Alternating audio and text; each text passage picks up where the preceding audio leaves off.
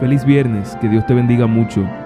Hoy 11 de noviembre reflexionamos con el título Los negocios de nuestro Padre. Mateo 4:24 dice, Y se difundió su fama por toda Siria, y le trajeron todos los que tenían dolencias, los afligidos por diversas enfermedades y tormentos, los endemoniados, lunáticos y paralíticos, y él los sanó. La vida de Cristo fue de constante sacrificio propio su obra no estaba limitada a algún lugar o tiempo, estaba ligada solo por el amor y la simpatía que Jesús sentía por las almas por las cuales pronto daría su vida. Su compasión no conocía límites.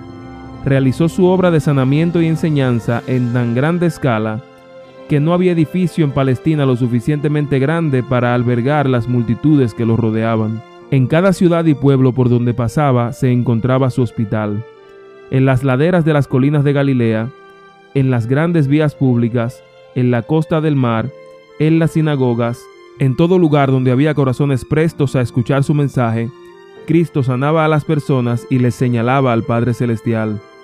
Al atardecer, luego de la jornada de labor, hablaba con los que durante el día trabajaban por una pitanza para sostener sus familias.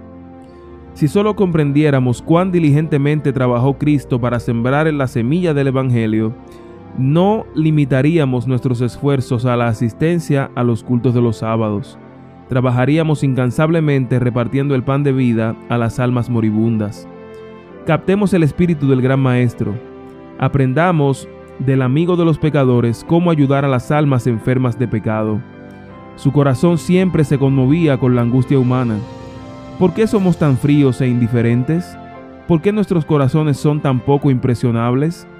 Cristo se colocó sobre el altar del sacrificio como un sacrificio vivo. ¿Por qué somos tan reacios a entregarnos a la obra a la cual Él consagró su vida? Algo debe hacerse para curar la terrible indiferencia que se ha adueñado de nosotros. Doblemos nuestras cabezas en humillación al ver cuánto menos hicimos de los que podríamos haber hecho para sembrar las semillas de la verdad. Cuando nos convirtamos, cambiarán nuestros deseos de gozar de tranquilidad y elegancia. Cristo conformó sus deseos y anhelos estrictamente a su misión, la misión que llevaba la insignia del cielo. Él subordinó todo a la gran tarea que vino a realizar a este mundo en favor de la raza humana.